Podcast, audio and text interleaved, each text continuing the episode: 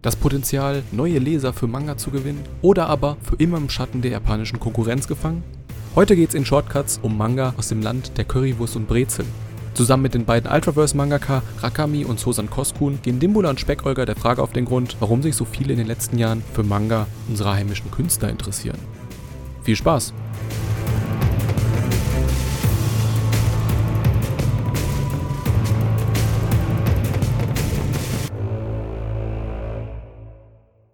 Willkommen zurück zu Shortcuts Folge 120. Wir sind in ungewöhnlicher Kombination. Ihr merkt, wir reden wieder über Manga. Ja, die ganzen Anime-Leute haben wieder rausgekehrt und die ganzen Manga-Leute reingekehrt und deswegen ist jetzt auch Sarah da. Hi. Yay, ich durfte wiederkommen.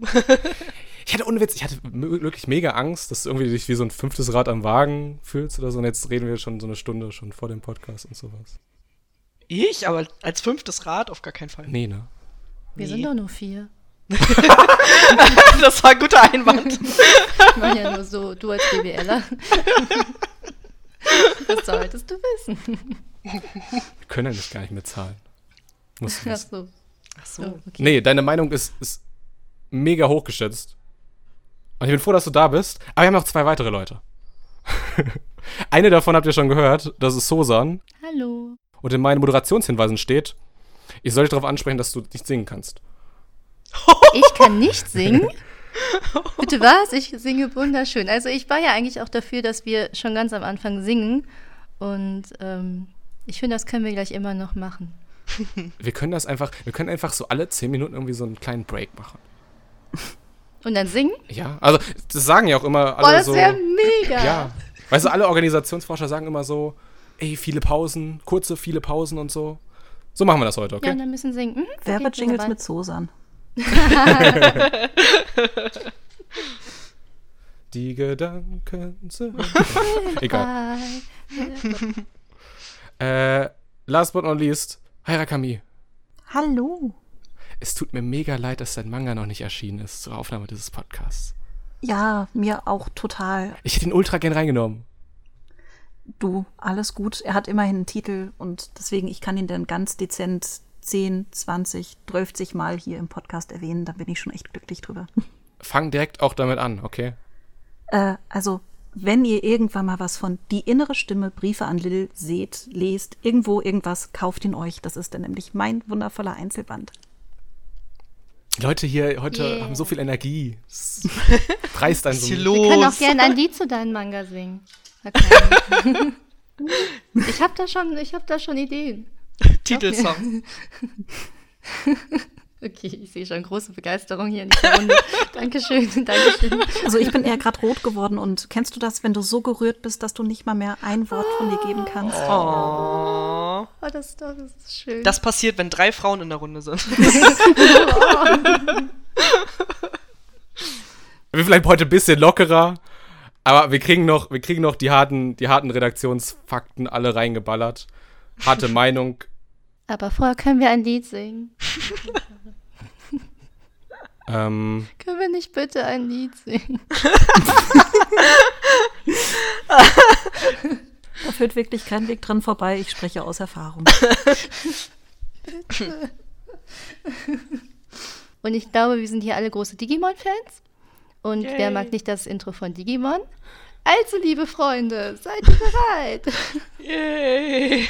okay, ja, okay. Ich habe sogar den Text rausgesucht. oh Gott. Also ich merke schon, du hast Erfahrung. Also, Du brauchst den Text. ich wollte einfach nur Leb deinen Traum singen. Danke.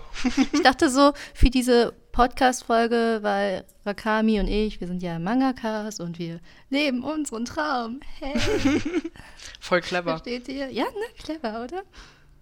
Leb deinen Traum, denn er wird wahr. Geht deinen Weg, Stelle dich der Gefahr. Gefahr.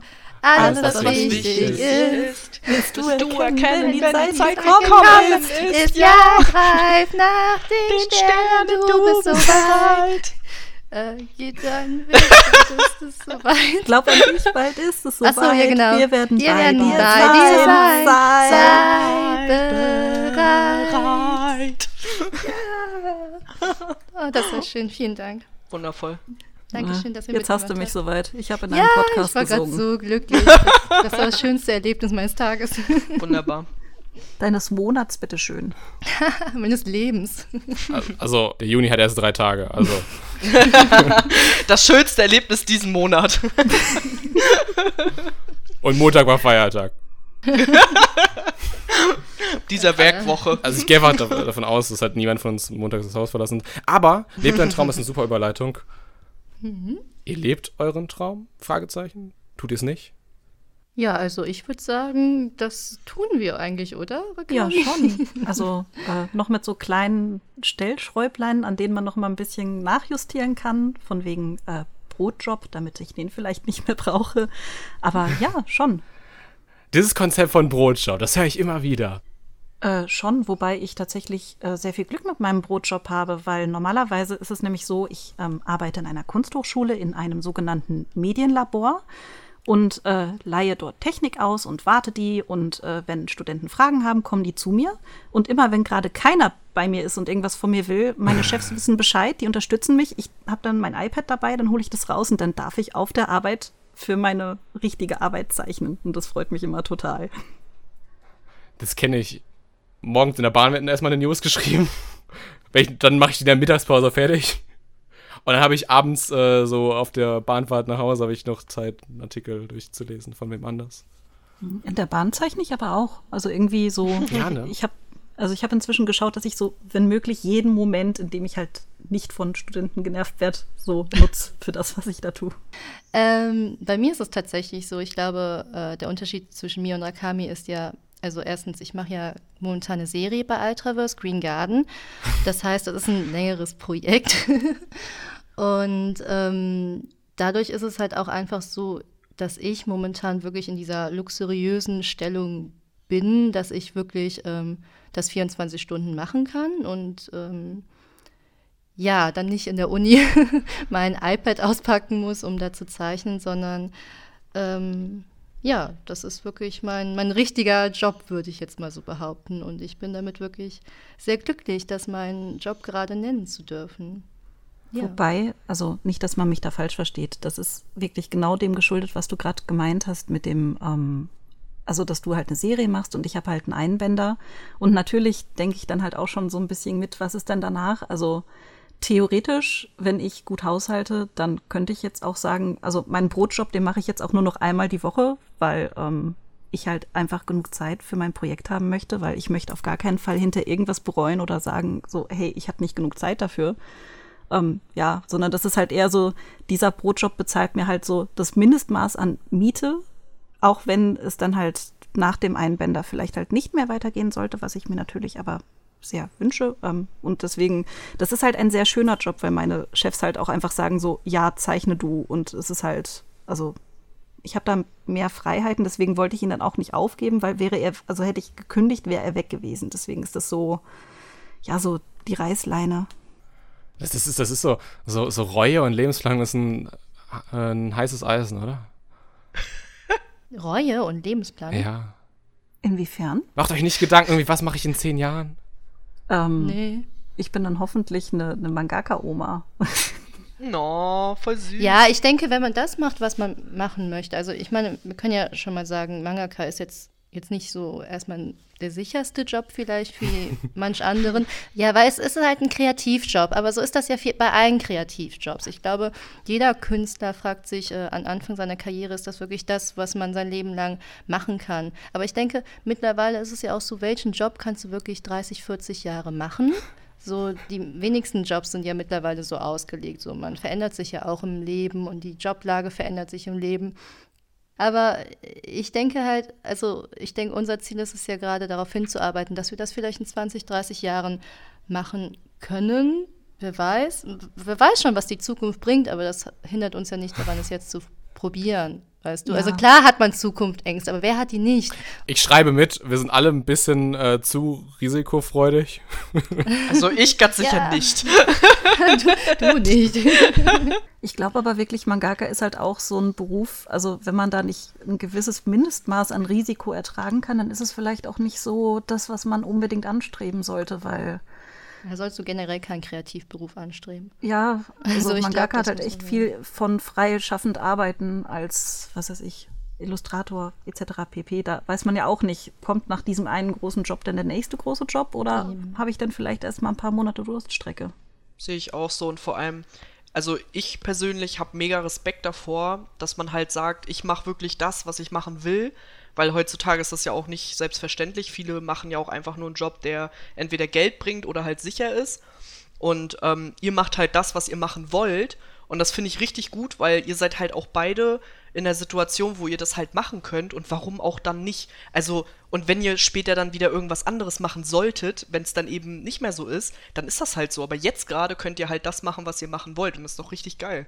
Stellt euch mal vor, du sagst gerade schon so Mangaka-Oma, so in 20 Jahren oder sowas, weißt du, da kannst du die nächste Generation ranziehen mit deinem Wissen. Oh. Ja, voll schön. Ich finde das jetzt schon auf Conventions, also fand es auf Conventions immer so niedlich, wenn dann so ganze Familien, so jeder im Cosplay irgendwie da rumlaufen. Und klar, umso älter die Szene wird, desto mehr kommen halt auch neu nach. Und ich bin halt echt gespannt, wie die denn auch drauf sind, die dann da jetzt vielleicht jetzt halt noch ganz klein sind und in zehn Jahren dann halt nicht mehr ganz so klein sind. Ich finde das mega spannend. Ich wollte auch noch mal ganz kurz einwerfen, so ein bisschen Werbung zu machen. Green Garden? Und zwar, äh, nein, noch nicht Green. Ich dachte heute mal, oder erstmal was anderes und dann Green Garden. und zwar haben ja Rakami und ich auch unseren Podcast Ikigai, den Mangaka-Podcast. Und ich glaube, das war auch so ein bisschen der Grund, warum wir angefangen haben, diesen Podcast neben unserer Arbeit zu machen. Also wir erklären, erzählen halt so dort ein bisschen über unseren Berufsalltag und wie wird man Mangaka, was ist Mangaka, dies, das, pipapo. und ähm, das haben wir ja auch ein bisschen begonnen, einfach um die Leute mehr in unseren Alltag ähm, reinhorchen zu lassen. Und ich habe schon so viele auch ähm, Nachrichten bekommen, ich glaube Rakami auch, die halt geschrieben haben, ja, das hat mich total motiviert, selbst Ja. Manga zu zeichnen und so. Ja. Und das ist halt so schön, also dass das Ja. die Leute auch wirklich inspiriert, dann selbst vielleicht auch an ihren an ihr Ziel sich ranzumachen und das vielleicht auch zu schaffen. Alle Sachen machen zusammen viel mehr Spaß. Ja, das stimmt. Sowieso. Das stimmt. Voll schön gesagt. Jetzt muss ich auch nochmal so, ein- so, ein, so ein böses Thema ansprechen. So selbstständige Arbeitsplanung, Deadlines. Sitzt euch gerade Ja. irgendwas im Rücken? Ich habe heute meine Deadline abgeschlossen und ich bin super entspannt. Ja, ich in der Yay. Nacht von Sonntag auf Montag. Applaus! Also, ich, ich bin eigentlich ein ganz guter Zeitmanager, so. Also kurz vor der Deadline sollte man mich nicht ansprechen. Ich bin komplett im Tunnel. Ich bin irgendwie 20 Stunden am Arbeiten am Stück. Wie ist es bei euch? Habt ihr noch Augenringe von, von heute, von Montag? Also bei mir ist es tatsächlich so, ich arbeite ja mittlerweile schon fast ein Jahr an Green Garden und am Anfang war das schon alles ziemlich stressig. Mittlerweile hat man sich so ein bisschen daran gewöhnt, würde ich sagen. Weil das Ding ist halt einfach, wenn du eine Serie hast, du hast immer Deadlines. Also jeden Monat hast du eine Deadline quasi. Und es ist immer irgendetwas abzugeben, dass du dich irgendwie daran gewöhnst an dieses Pensum. Und einfach auch irgendwann weißt, wie du dein Projekt zu planen hast und aufzuteilen hast, dass du am Ende Klar, irgendwo ist Stress am Ende immer ein bisschen da, aber es ist nicht mehr so, dass ich da mit Augenringe sitze und ähm, das kann vielleicht auch mal passieren, aber Ihr seid alle so vorbildlich. normalerweise nicht. Ja, aber ich meine, ich, also ich Teil, ich arbeite schon so lange daran. Ich bin das, also mittlerweile ja, ich muss das ja auch gewöhnt sein, weil sonst, ich weiß ja zum Beispiel, Green Garden wird vier Bände haben. Das heißt, ich muss das noch ein Jährchen, anderthalb Jahre machen, je nachdem. Ähm, ich muss ja auch gucken, dass ich das in Zukunft durchhalte. Und das könnte ich ja nicht, wenn ich da jetzt die ganze Zeit total fertig nur dran zeichnen würde. Das heißt nicht, dass das kein Kraftaufwand ist und das nicht auch manchmal anstrengend ist, äh, keine Frage. Aber ich glaube, wenn du so ein großes Projekt so lange stemmst, dann musst du halt auch wissen, wie du dir das einteilst, weil sonst klappt das von vorne und hinten nicht. Genau das. Ich Ja. denke, das ist auch ein ganz wichtiger Punkt von wegen, dass ja im Grunde, wenn ich für die eine Deadline mich total verausgabe und die Nacht durchmache, was weiß ich, halt irgendwie 48 Stunden am Stück wach bin oder so ein Quatsch, dann, Was auch mal vorgekommen ist. dann ist halt irgendwie klar, so äh, zur nächsten Deadline kann ich halt einfach am Anfang, da muss ich mich erstmal erholen, so. Da kann ich dann einfach nicht direkt wieder die Leistung bringen und deswegen wird es am Ende dann halt wieder knapp. Und deswegen ist halt dann so die Frage, die ich mir dann irgendwann auch gestellt habe, ähm, wie sinnvoll sind Nachtschichten? Und im Endeffekt, ähm, ich glaube, ich funktioniere ohne besser. Das war zum Beispiel auch so das Ding, woran ich mich ein bisschen gewöhnen musste. Mm, ich habe ja, bevor ich jetzt bei Altraverse den Vertrag gemacht habe, habe ich ja ähm, meinen Bachelor gemacht. Und es war halt im Studium immer so, also ich hatte da auch ein künstlerisches, kreatives Studium mit Design, dass man hat immer ein Projekt gemacht und dann war das Projekt abgeschlossen und hat erstmal entspannt und gefeiert und was halt so dazugehört, wenn man Student ist. Mm, und so mit Green Garden musste ich irgendwie so lernen, dass ich das nicht mehr habe. Also zum Beispiel ist der erste Band von Green Garden rausgekommen und ich saß eigentlich schon längst am zweiten Band und da hatte ich jetzt nicht unbedingt die, also die Kapazität, jetzt eine Woche zu feiern oder was weiß ich, mich erstmal auf die faule Haut zu legen, sondern hm, man muss sich halt so dran gewöhnen, dass das Projekt halt einfach immer weitergeht. Ich glaube, das ist sowieso auch so ein Ding. Ähm, also ich, ich glaube, in vielen Köpfen ist halt so dieses, ach ja, Mangaka und voll schön und keine Ahnung. Aber man muss halt auch sehen, dass das halt auch harte Arbeit ist. Also das ist halt auch ein ganz normaler Job im Prinzip. Also wie du schon gesagt hast, man kann dann da halt nicht, wenn man ein Band abgeschlossen hat, feierst du nicht erstmal eine Woche, sondern du musst halt direkt weitermachen, weil das nächste Kapitel muss halt in einem Monat dann auch wieder fertig sein so. Und äh, ich glaube, das vergessen halt viele, dass das halt auch super viel Arbeit ist, weil also ich finde, das sieht man ja an deinem Manga halt auch, wir kommen ja dann nachher auch noch dazu, ähm, dass... Green Garden ist ein guter Manga, habe ich gehört. dass der halt auch sehr aufwendig ist, ne? Also dass du da halt auch viel reinsteckst. Und egal, ob es äh, jetzt um die Story geht, um Dialoge geht oder um die Zeichnung geht, darum sind Mangas ja auch so vielseitig, weil das halt so viele Ebenen hat. Und ähm, das dauert halt auch seine Zeit einfach. Deswegen lieben wir dieses Medium so. Ja. seht, ihr, seht ihr überhaupt noch was anderes aus eurer Arbeit? Seht ihr eure Freunde noch? Jetzt könnt ihr sagen nein, um einfach alle Leute abzuschrecken, diesen Job zu machen. Aber die Stille reicht, meine ich. Pass auf, wir kommen einfach zum, zum zweiten Teil dieses Podcasts. Ähm, wir haben so ein paar Manga rausgesucht. Ganz zufällig. Ach, auch Green Garden habe ich gehört, ne? Ist aber ein Zufall, dass er da drin ist. Ansonsten sind auch noch Plüschmond drin und Eislicht. Winterfilm machen Green als letztes. Bisschen Dramaturgie und so. Ah ja, genau. Das Beste zum Schluss. Ich will eigentlich nur dich so ein bisschen quälen, dass du jetzt noch ewig lange über andere Werke reden. Ist okay. Meine Kollegen sind auch wirklich wunderbar. Also Ja. über die kann ich auch gerne reden. Äh, dieser Austausch, der gibt einfach so viel. Und damit fangen wir jetzt auch an. Eislicht, erster Manga. Das ist, glaube ich, 1a. der allererste auch, der bei Ultraverse rauskam. Also, ich Ja. sag mal so, es hat einen Grund, warum wir heute nur über Ultraverse äh, Manga reden. Ihr seht das Dauerwerbesendung sowieso in all unseren Gesichtern eingeblendet, gefühlt. Die Herzen in den Augen. Äh, der hat bisher drei Bände. Ist ein Action-Drama, ist so ein bisschen Fantasy-Abenteuer. Äh, von Annike Hage. Ähm, möchte wer kurz sagen, worum es geht? Ja, also das ist gar nicht so einfach, aber äh, ich versuch's einfach mal. Also es geht um Peruna, sie ist die Hauptfigur und sie wird äh, von ihrem Großvater äh, quasi entsandt, um bei Meister Hallward ähm, ja ein Dienstmädchen zu werden, sage ich jetzt mal. Und eigentlich möchte sie das gar nicht, aber ihr Großvater hat gesagt, mach das und deswegen zieht sie quasi aus dorthin. Und äh, als sie da ankommt, entpuppt sich das aber alles als ganz anders, als sie sich das vorgestellt hat, denn äh, um dieses Haus herum gibt es Geisterwesen und sie hat plötzlich interessante Träume und das alles ist sehr mysteriös, was da abläuft und sie erfährt halt nach und nach, was da überhaupt so abläuft. Sehr schön. Ich wollte gerade sagen, so quasi der Gemüsebauer des Mittelalters. Kann das sein, dass das der Sparkassenkundenberater, also nichts gegen Sparkassenkundenberater, äh, der Neuzeit ist? Schon irgendwie ein bisschen, ne?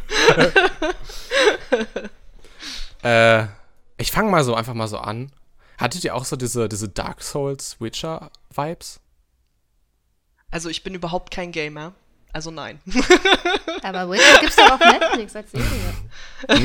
Schaut Witcher. Aber liest vorher Green Garden. Das habe ich doch gesehen, Ja, Mensch. Mann. Aber nee, ich habe den Manga halt vor The Witcher gelesen, deswegen nee. Ja, ich auch. Genau, darum hatte ich das auch nicht.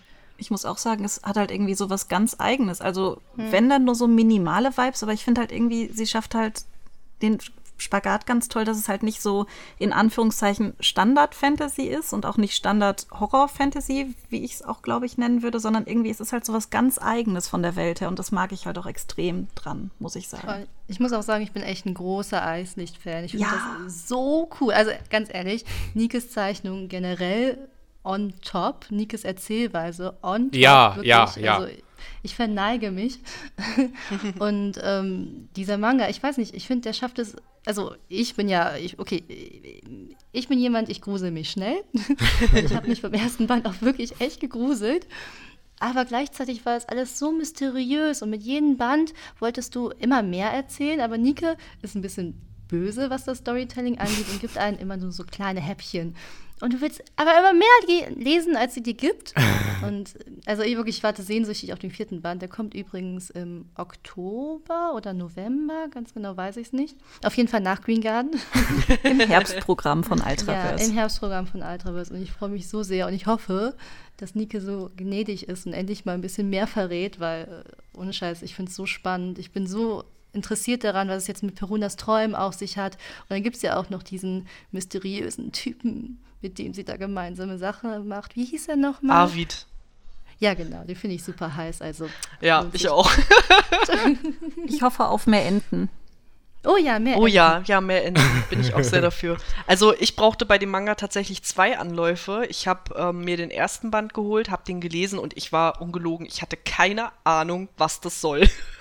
ich war echt so, hä, was, was passiert hier gerade und wo will der überhaupt hin? Und also ich habe das alles nicht so richtig verstanden, weil wie du schon sagst, also wir kriegen halt immer nur so, so häppchenweise, was da überhaupt passiert. Am Anfang ist es halt erstmal wirklich, sie kommt da halt in dieses Haus und soll da arbeiten und keiner will ihr im Grunde sagen, was da überhaupt abläuft.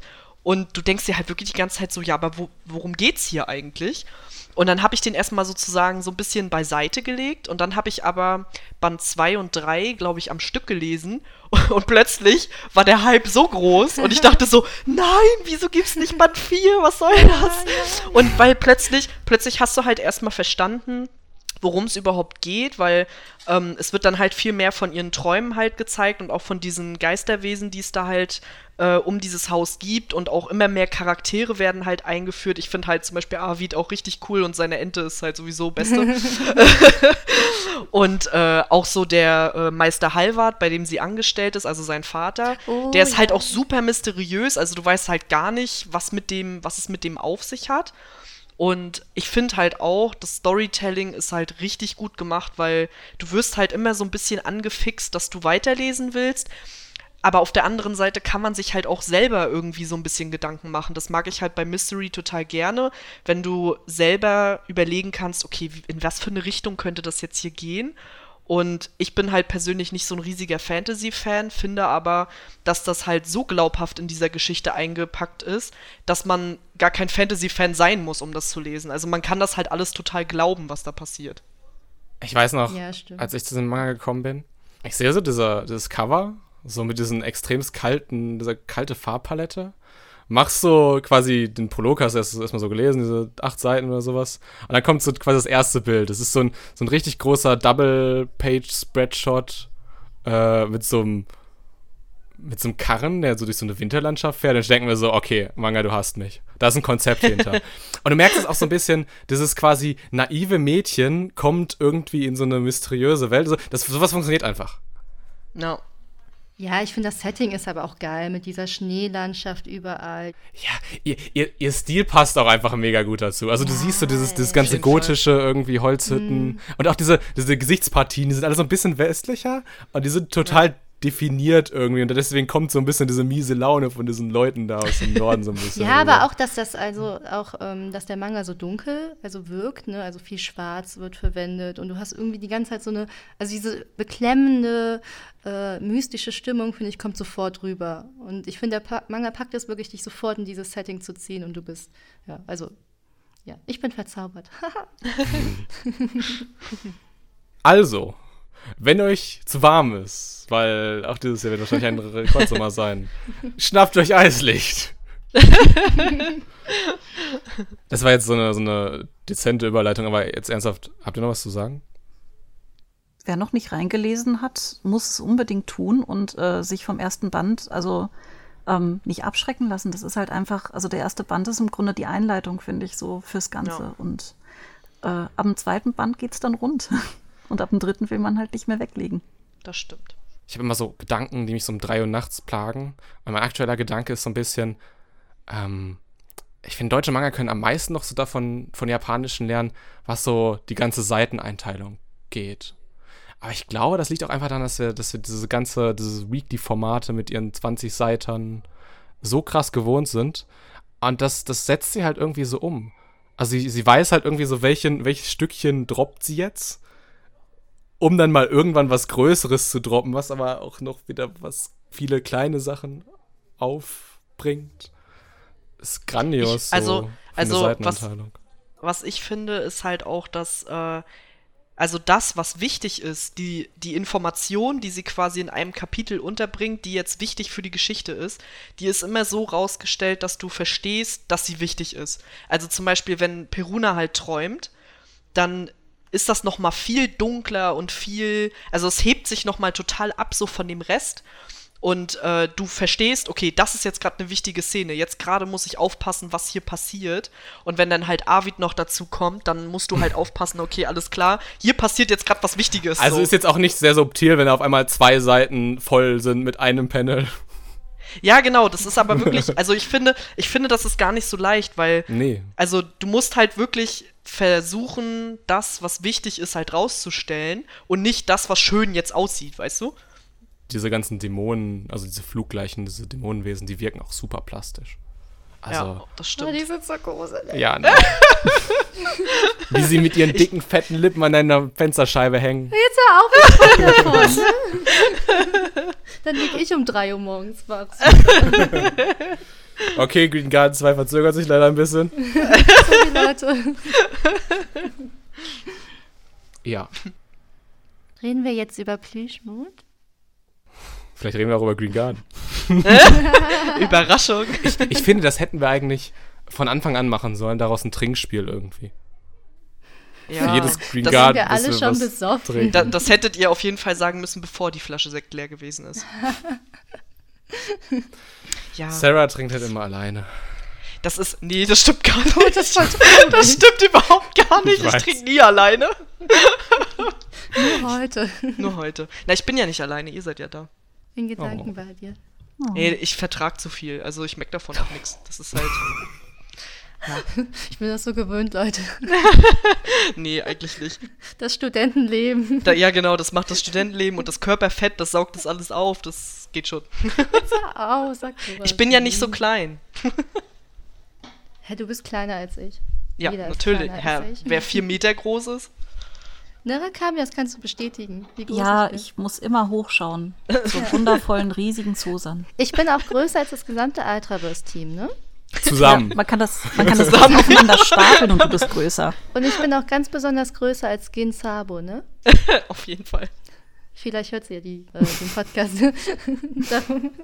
Also eigentlich musst du es jetzt natürlich schon erzählen. Ne?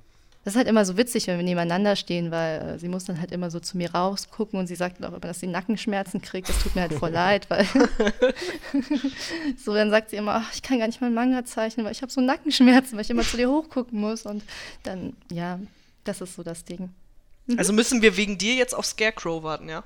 Das ist ja toll. oh nein, so ich. Mist, ich gehe in eine falsche Richtung. Aber ich habe irgendwo gehört, kleine Leute leben länger. Na, siehste. Ist das nicht bei Hunden so? Wir sind keine Hunde. Okay. Manu hat leider keinen Hund, aber es geht jetzt um sie. Blüschmond. Tut mir leid, das ist so ein bisschen mit der Brechstange so. Alles gut. Beste Hat- Überleitung. Bisher zwei Bände.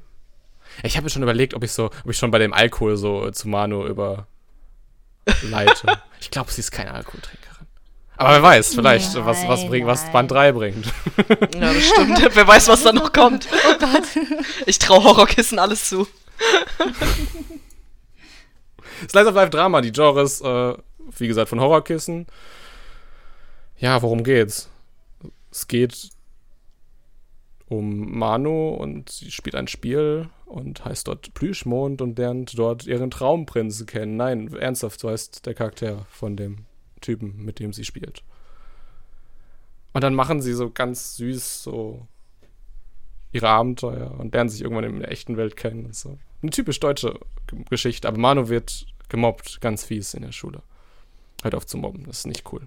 Wieso ist es eine typisch deutsche Geschichte? Das wollte ich Find nämlich auch gerade fragen, weil eigentlich finde ich, ist es eine sehr ungewöhnliche Geschichte, wenn ich so gucke, was ich irgendwie an deutschen Manga im Regal habe oder auch an Eigenpublikationen schon irgendwie gelesen habe. Da finde ich Plüschmund sehr, also sehr herausragend.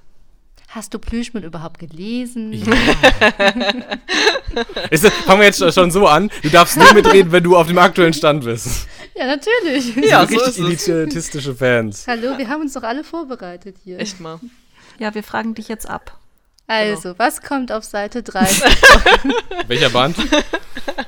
Ich spick auch nicht. Bestimmt nicht. Wartet. Zum Glück hat das Band ja, äh, das, das Werk ja Seitenzahlen. Nee, äh, findet ihr nicht? Also, wenn ich mich mit deutschen Fans unterhalte, äh, dann erzählen sie halt genau solche Geschichten irgendwie. Solche typischen Geschichten irgendwie. Wie sind sie zu Anime gekommen? Ja, ich war Außenseiterin und meine beste Freundin Ach in der so. Schule. Ach, das Ach, meinst du. das meinst du. Was Ja. das angeht, halt schon, aber ähm, ich finde halt einfach, es ist ein Thema, was halt von Autorenseite bisher nie angesch also nie so angeschnitten wurde. Und auch nie mit dem Tiefgang. Dabei ohne Witz bestimmt die Hälfte der Autoren, mit der ich so rede, die, die haben, sie erzählen dir genau solche Geschichten. Das hat aber noch niemand zu einem Manga gemacht. Interessant. Naja, Jeder Autor erzählt dir, er war mal Außenseiter und ist deshalb zu Anime. Ich finde, das stellt irgendwie Anime und Manga irgendwie so. Ich weiß nicht. nee, also ich glaube, das ist eher andersrum. Es ist halt eher so rum, dass. Also es gibt viele Leute, die halt zu Anime und Manga gekommen sind, weil sie eben so einen Fluchtpunkt gesucht haben. Und das, das hat ja nichts damit zu tun, dass irgendwie Anime und Manga in einem schlechten Licht steht, sondern eher andersrum, dass das halt ein toller Weg ist, eben sich Ja. abzulenken. Ja, ist ja, Ja, so, so- oder so nicht? Also, also das, zumindest, zumindest, ich kann ja nur von mir selbst sprechen. Bei mir war das halt auch so. Also in meiner Schulzeit äh, habe ich halt Anime und Manga für mich entdeckt in einem, in einem Sommerferien. Tief, sag ich jetzt mal, äh, wo ich gedacht habe, so, hm, scheiße, was machst du jetzt so? Du kannst irgendwie keinen treffen und was, was kannst du irgendwie tun? Und dann bin ich irgendwie zu den alten Animes gekommen und dann zu Mangas und das war so ein, so ein Selbstläufer, sag ich mal. Kannst dich zwei Tage nach Beginn der Sommerferien schon wieder zur Schule gehen, weil du dich langweilst. so ungefähr, ja. Nee, und äh, also ich finde zum Beispiel, dass Plüschmond ist so eine Story, in die können sich halt einfach viele Menschen reinversetzen und dabei braucht man nicht mal irgendwie gehänselt worden sein oder so, sondern man kann das einfach verstehen, warum das für die für Manu halt so schlimm ist, weil was ich halt so besonders finde an dieser Story ist, dass Horrorkissen nicht irgendwie ähm, so Situationen erschafft, die halt plastisch sind im Sinne von, keine Ahnung, sie wird da in Mülleimer gesteckt oder halt so eine, so eine krassen Sachen, sag ich jetzt mal, sondern es wird halt viel psychischer Druck auf sie ausgeübt und viel mit Worten und ich finde, das hat einen viel größeren Impact im Manga, weil das sich jeder vorstellen kann. Jeder kann sich vorstellen, wie es ist, wenn du in die Schule kommst und halt von anderen gemieden wirst oder beleidigt wirst oder so. Und dafür braucht man nicht gemobbt worden sein, sondern man kann sich das einfach vorstellen, wie das ist, wenn du einen Raum betrittst und da ist eine schlechte Stimmung irgendwie. Und das finde ich halt, hat sie richtig gut umgesetzt. Gerade im ersten Band merkt man das halt ganz krass, dass du wirklich so denkst, so, oh, in der Situation möchte ich jetzt halt gerade nicht sein. Ich finde das halt auch so schön, weil, ähm, was du gerade meintest, dass dieses Mobbing, was da beschrieben wird, eigentlich so ein unterschwelliges Mobbing am Anfang auch irgendwie ein bisschen ist. Also wie gesagt, dass sie halt nicht in die Mülltonne gesteckt wird oder so Ja. krasse Sachen. Und sie sich halt auch selbst fragt, so ja, eigentlich gibt es ja Leute, denen geht es viel schlimmer und es könnte auch viel schlimmer sein. Das ist jetzt nicht so also krass im Endeffekt, dieses Mobbing. Und ich finde, dadurch schafft sie aber so ein Bewusstsein auf eine Form von Mobbing, die vielleicht medial auch nicht unbedingt so präsent ist, weil es halt nicht so dieses krasse Extrem gibt, ist, wie man das aus Hollywood oder so kennt. Aber dennoch ist es genauso schlimm für diese Person und ähm, dennoch ist es auch genauso erzählenswert. Ich finde es auch super wichtig, dass sie halt auch gerade am Ende im, im Clara-Talk, den ich mega feier und Oh super ja. schön finde, halt einfach nochmal klar macht, so, okay, du wirst vielleicht nicht so krass gemobbt wie halt in, wie vielleicht andere, wie vielleicht in Filmen oder auch in anderen japanischen Manga dargestellt, weil irgendwie so, da werden dann irgendwelche, irgendwelche Sachen festgeklebt oder sowas. Aber es wird halt am Ende, also sie macht halt nochmal klar so, und es ist aber trotzdem wichtig und hat Relevanz, wenn es dir weh tut. Und deswegen red das nicht klein und äh, nimm das auch als solches wahr und red es nicht runter, nur weil es anderen schlechter geht. Das, dass es dir schlecht geht, ist wichtig und das reicht total als Grund, dass du das halt für dich auch als wichtig deklarieren darfst. Und also ich muss sagen, ich feiere Clara eh total und deswegen, ähm, also ich finde, ich mag sie so super gerne und deswegen finde ich auch den Clara Talk am Ende halt richtig schön. Ich finde das eigentlich nochmal voll einen schönen Punkt, den du da ansprichst, weil ich finde, das ist eigentlich eine generelle, also das kannst du auf generelle Lebensbereiche beziehen, eigentlich diesen Punkt, der eigentlich damit vermittelt werden will, ist ja eigentlich, jedes Leid im Endeffekt ist schlimm und Leid ist nicht vergleichbar. Wenn es für dich sich wie Leid anfühlt, dann ist es auch okay, so darüber zu sprechen und zu sagen, ey, ich leide. Weißt du, es wird immer jemand geben, der schlimmer leidet als du und es wird immer jemand geben, denen es schlechter geht als dir. Aber Leid muss man nicht aufwerten und ich finde das, also miteinander vergleichen. Und ich finde, das ist eigentlich eine sehr, sehr schöne Botschaft, die du eigentlich auf jeden Lebensbereich ziehen kannst. Weißt du, dass du nicht immer sagen musst, ja, mir geht's viel schlecht, aber hey, den, mein Nachbar geht schlechter oder hey, den und den geht schlechter, sondern ist einfach, also sich einzugestehen, ey, mir geht schlecht und vielleicht kann ich auch was dagegen tun und das ist auch in Ordnung, sich das einzugestehen, dass es einen schlecht gibt, geht, obwohl es andere Leute gibt, denen es vielleicht in deiner Welt noch schlechter gibt. Das hätte man nicht so? schöner sagen können. War ein bisschen um den heißen Brei, aber. Sie nennen dich zwar Mann U und stecken dich in die Männerumkleide ja. beim Sport umziehen, aber es darf dir wehtun. Ja, es ist ja wirklich schlimm, auch was ihr passiert. Ne? Ja. Ne? Also es ist, es ist jetzt nicht so, dass das jetzt nicht vorhanden ist, dieses Mobbing. Ähm, aber sie denkt halt, ja, es könnte noch krasser sein. So, ich muss jetzt nicht um mein Leben bangen oder ich weiß nicht mehr genau, was sie da denkt, aber ne, es geht ja irgendwie immer krasser. Aber das, was ihr passiert, ist ja unabhängig davon trotzdem auch schlimm. Wirklich auch schlimm für sie. Also nicht nur für sie, ich finde es als Leser auch total ja, schlimm. Ja, ich auch, auf jeden Fall. also ich will es überhaupt nicht verharmlosen, was nee, ihr da passiert. Ne? Ich will halt nur sagen, dass das eigentlich ein schöner Gedanke ist, dass sie sich da auch selbst wichtig nimmt und versteht, so, nee, ähm, da muss man vielleicht auch gegen vorgehen oder so. Das ist auch wieder so ein, so ein Dim- oder 3 Uhr nachts Gedanke. Wenn ich, Darum bist du immer müde. Erwischt. Nee, ich bin eine Nachteulen. ähm, wenn ich Horrorkissens Redakteur wäre, ohne Witz, ich hätte ihr gesagt, lies mal den Manga Trainman. Also ich habe permanent, also ich sehe keine Parallelen da drin, aber es hat dieses selben, diesen selben Vibe. Ich weiß nicht, ob ihr den kennt. Das ist ein Manga ja, aus den frühen 2000ern. Ich. Okay. Ich auch.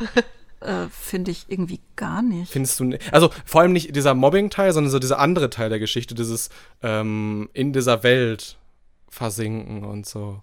Und halt die, in diesem Chat. Und auch die Dynamik zwischen, zwischen ihrem Traumprinzen und, äh, und Manu so. Das hat irgendwie sehr viel von diesen beiden Hauptcharakteren, ähm, die sich da über Two-Channel, also so ein 4chan, japanisches 4chan kennenlernen und dann so Nachrichten hinterher chatten und sich dann irgendwann in der echten Welt sehen und so. Soweit schon, aber irgendwie, also für mich war es in Trainman immer quasi die beratende Funktion die die Leute da in diesem, in diesem Channel hatten, während es sich bei Manu halt wirklich nach Flucht und Safe Space anfühlt. Und ähm, bei Trayman war ja sofort klar, eben weil er direkt am Anfang gegen diesen, ich glaube, alten, betrunkenen Mann äh, aufgestanden ist, so dass dass im Grunde halt, ihm geht es halt nicht um Safe Space, sondern ihm geht es halt eher so darum, ich habe neue Erfahrungen und mir passiert gerade was ganz, ganz Tolles. Ähm, bitte helft mir, mit diesem tollen Ding klarzukommen. Also ich finde, es ist also es fühlt sich für mich daher sehr gegenteilig an, weil im Grunde ist ja so, Manu flüchtet ja eben, weil sie halt nicht die Leute hat, die sie fragen kann. Ja. Aber mhm. ist, ist Clara quasi nicht so die Boardmember da also, vom Tuchel? Es, es geht ja hm. so ein bisschen darum, zum Beispiel, ich glaube, Horrorkissen hat auch mal irgendwo erzählt, im Interview, oder vielleicht hat sie es mir erzählt, ich weiß nicht. Ähm, zum Beispiel, äh, Manu ist ja eigentlich in ihrem Zuhause immer alleine. So die Schwester, mit der sie kommuniziert, mit der kommuniziert sie eigentlich nur über FaceTime. Und ähm, ihre Mutter oder ihr Vater, ich weiß gar nicht, ähm, werden halt, also die, die sind halt nie zu sehen. Sie ist eigentlich immer nur allein in ihrem Zimmer. Und ich finde das eigentlich ein total interessantes Stilmittel, weil ich glaube, so dieses physische Alleinsein, was man da erlebt, das spiegelt ja auch ihr psychisches Alleinsein wider. Ne? So, sie hat niemanden in dem Sinne erstmal denen sie sich physisch irgendwie nähern kann oder der physisch für sie da ist. Und auch in der Schule hat sie niemanden. Und ich finde, das ich weiß nicht, ich finde, das produziert nochmal dieses Gefühl von dieser Einsamkeit, dieses erdrückende Einsamsein, finde ich, spiegelt das eigentlich ganz gut wider. Ich merke schon, wir denken so in ganz andere Richtung. ich muss dich auch ein bisschen Sorry. outen. Ich mag diesen Manga, also es ist einfach nicht mein Thema. Ich mag so Dinge, wo ich mich richtig tief reindenken kann. Und da sind viele Dinge in diesem Manga, in denen ich mich richtig tief reindenken kann. Ich finde es grandios. Äh, du hast stellenweise so, so eine Art, so wie japanische Vorpanel-Manga, so eine Struktur. Äh, ich erinnere mich irgendwie, wo sie dann in der Schule sitzt. Erstes Panel. Im zweiten Panel sitzt sie auch noch in der Schule aber hat quasi irgendwie so ein Lächeln auf, der, auf den Lippen und dann ist der Hintergrund ausgetauscht gegen die ihrer Spielwelt und so. Es ist so eine, so eine sind einfach ja, nur drei Panels auf einer Seite. Das, ja, hat so total diese, diese Vorpanel-Gag-Manga-Struktur und ist, daran kann ich mich reindenken. Ich finde, das ist ein richtig cooles künstlerisches Stil mit. Es, es hat mega was Filmisches, halt einfach so dieses äh, Fokuslenken. Und ich glaube, das ist auch das, also neben der Tatsache, dass halt einfach viele aus der Szene vielleicht ähnliche Erfahrungen mal irgendwie gesehen haben oder halt selbst erfahren mussten, ist es auch einfach dem geschuldet, dass, also dass sie es halt auch sehr einfühlsam und sehr nah an den Leser bringt. Und ich glaube, ein Teil von, von dieser Struktur ist halt, also von dieser Erzählstruktur ist halt dann auch einfach dieses quasi heranführen an die Emotionen über mehrere Panel, die sich ähneln. Also ich muss sagen, ich schätze es auch als Stilmittel sehr. Du siehst auch, also ich finde, es ist ein ganz anderer Stil als so andere deutsche Mangaka. Du siehst dieses, dieses Designerische, eher so dieses so, ich bin eine Illustratorin irgendwie, ich mache sehr viel so, so Kommunikationsdesign. Also ich habe zumindest irgendwie das Gefühl, du siehst irgendwie in den Gesichtern der Charaktere, siehst du so, du hast bestimmt schon mal Twitch-Emojis designt für irgendjemand oder so. Und dann siehst du so in den Hintergründen, ja, da ist das Ultraverse-Logo auf einmal versteckt. Und das wirkt irgendwie sehr wie sowas, so, so ein, so ein industriell grafischer Stil. Oder denke ich wieder in eine komplett andere Richtung? Äh, ist eine also mir kommt's, keine Ahnung. Mir kommt es eher so vor, als, als wenn halt einfach da das Szeneherz so nicht nur schlägt, sondern überschäumt und dann die ganzen kleinen Hints und die ganzen kleinen Manga von Kollegen halt einfach irgendwo versteckt. Und ich muss sagen, ich finde es mega schön. Ich kapiere wahrscheinlich nicht mal die Hälfte von dem, was da versteckt ist, aber halt einfach so, dass, dass dann die Welt halt so ausgeschmückt ist und dass halt natürlich klar ist, okay, Manu liest dann diese und jene Manga und Comics gerne, weil es halt Manu ist und äh, Samir liest dann halt einfach andere gerne. Und das, das ist halt dann einfach auch, und am Hand der Manga bekommt man dann aber auch wiederum, wenn man sie kennt, eine Idee, wie denn der, der Charakter tickt. Ich finde, das ist halt auch echt schön gemacht. Boah, ich muss echt sagen, ich nehme so eine Sachen überhaupt nicht so wahr. also. Du nimmst andere Sachen wahr, das ist nicht schlimm. Ja, also bei mir ist es so, äh, bei dem Manga, ich bin da so also ich habe das Gefühl, wenn ich den aufschlage, bin ich sofort in Manus per Perspektive. Also ich mache den auf und ich bin halt die Protagonistin im Prinzip. Und das, was sie durchlebt, durchlebe ich in dem Moment halt auch. Und ich kann halt ganz viele Sachen so aus dem Hintergrund, kann ich gar nicht wahrnehmen, weil ich bin so in dieser Figur drin und erlebe halt das gleiche wie diese Figur, äh, dass ich mich gar nicht darauf konzentrieren kann, was da in ihrem Regal steht oder was auch immer. Und weiß ich nicht, also im ersten Band war es schon so, dass ich mich, dass ich mich doll mit ihr identifizieren konnte, gar nicht so wegen dem, was ihr passiert, sondern einfach, weil es so dargestellt ist, dass ich das verstehen kann. Dass ich sagen kann, ich verstehe, warum sie sich so fühlt, ich verstehe, warum sie sich vor den Spiegel stellt und sich nicht schön findet.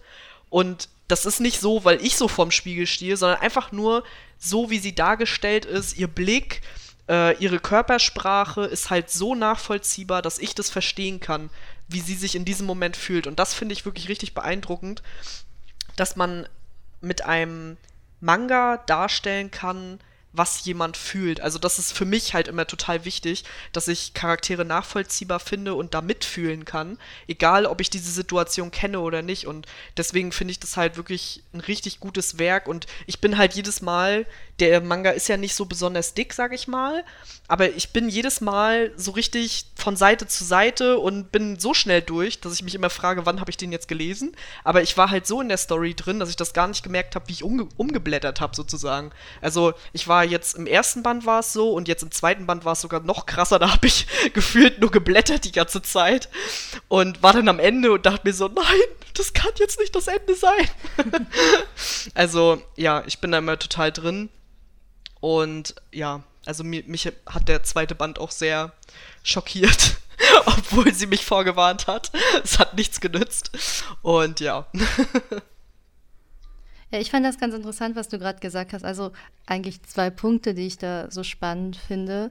Ähm, das erste ist zum Beispiel, also Horrorkissen hat natürlich super viele Details in den Hintergründen und überall gibt es irgendwas Neues und Kleines zu entdecken. Und ich glaube, für Fans ist das auch super interessant mit den kleinen Gimmicks. Aber trotzdem verlierst du dich niemals da drin. Also du bist dennoch immer fokussiert auf Manu und in die Geschehen und diese Handlung. Ähm, und das finde ich ist ein schöner Kontrast, den sie da schafft. Also, dass dich das alles nie überladet. Das ist auch durch diese klare Panelstruktur hm, immer auf das Wesentliche fokussiert ist und auch einfach zu lesen ist, meiner Meinung nach. Und durch den, durch den ganz simplen, pragmatischen Zeichenstil. Ja, also das hört sich jetzt irgendwie. Also, ich finde, sie schafft so einen schönen Kontrast zwischen Reduzierung und gleichzeitig totaler Detailverliebtheit. Also wie gesagt, mit diesen kleinen Gimmicks und dem Hintergrund und die Haare und alles Mögliche. Das ist ja sehr, sehr detailliert. Und gleichzeitig schafft sie es mit ähm, einem einfachen Lächeln oder so eine etwas vielleicht reduziertere Form vom Gesicht, hm, was halt Manga halt auch nun mal ist. Manga ist ja eine reduzierte Form des Menschen in der Darstellungsweise, ähm, so viel auszudrücken. Und den zweiten Punkt, ich glaube halt auch, warum das für dich auch so nachvollziehbar ist, Sarah. Also ich finde, das ist einfach das Schöne, was deutscher Manga mit beitragen kann zur Szene. Einfach, dass diese Schule, auf die Manu geht, eine Schule ist zum Beispiel, mit der, also die jeder schon mal erlebt hat. Ich meine, jeder von uns ja. war hoffentlich auf einer Schule.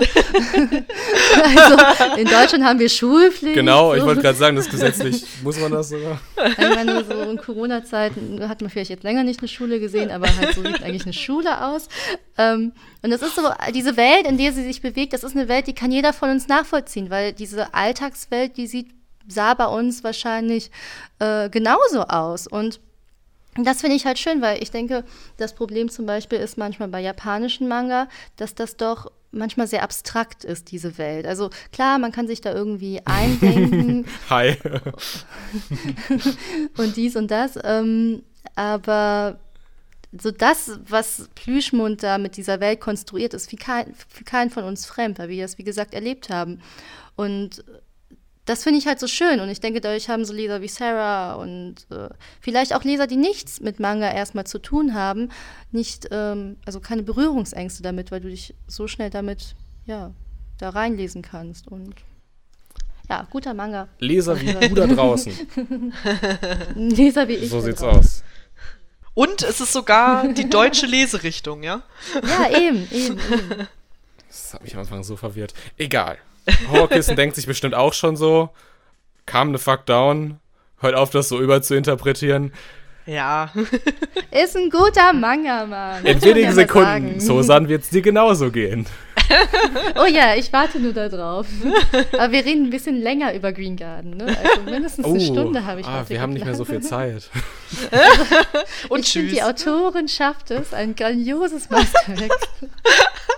Schreib, schreib mir das auf äh, als, als Titel für diese Folge.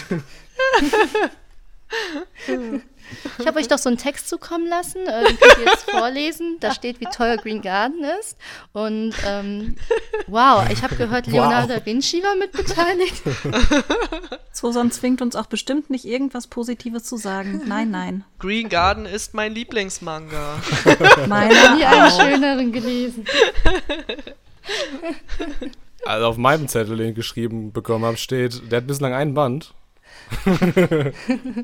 ist so, so eine dramatische Romanze, ein bisschen so Fantasy-Welt. Ah, du hast ihn nicht gelesen. Hm? Du hast ihn nicht gelesen. Doch, ich habe ihn gelesen. oh, okay. Dankeschön, dass du meinen Manga unterstützt. Was, mir hast du bei jedem Werk hier unterstellen, ich hätte die nicht gelesen. Egal. Fang an. Aber sag erst, worum es geht, Sarah. Nee, ich wollte gerade sagen, ich finde, die Autorin kann es doch jetzt mal sagen, worum es geht. ja, stimmt. Also, wenn, wenn ich es anscheinend nicht gelesen habe, ne? ich habe gehört, die Autorin ist auch ganz cool. Habe ich mir sagen lassen. Sehr groß. Super groß, vier Meter. Echt wow. ich überzeuge mit schierer Größe. Okay. Ähm, soll, ich, soll ich euch mal erzählen, worum es in Green Garden geht? Ja, erzähl geht? mal. Weil Ihr habt das sicher nicht gelesen. Natürlich nicht. Auf gar keinen Fall. Also, Green Garden ist mein Debütwerk bei Ultraverse. Ähm, bis jetzt ist ein Band erschienen im März. Und im September, ja, im September kommt schon der zweite Band raus. Also ich bin super fleißig. Ja, ähm, ich würde sagen, Green Garden ist eine Fantasy-Dystopie-Geschichte. Und im Fokus steht die Protagonistin Mai und die lebt in einer Nation, äh, deren wichtigste Ressource eine unbekannte Energiequelle ist. Aber diese Energiequelle, die erzeugt schreckliche Albträume bei den Bewohnern. Also es ist so schlimm, dass die Leute wirklich psychische Probleme haben, auch sich in den Selbstmord deswegen stürzen.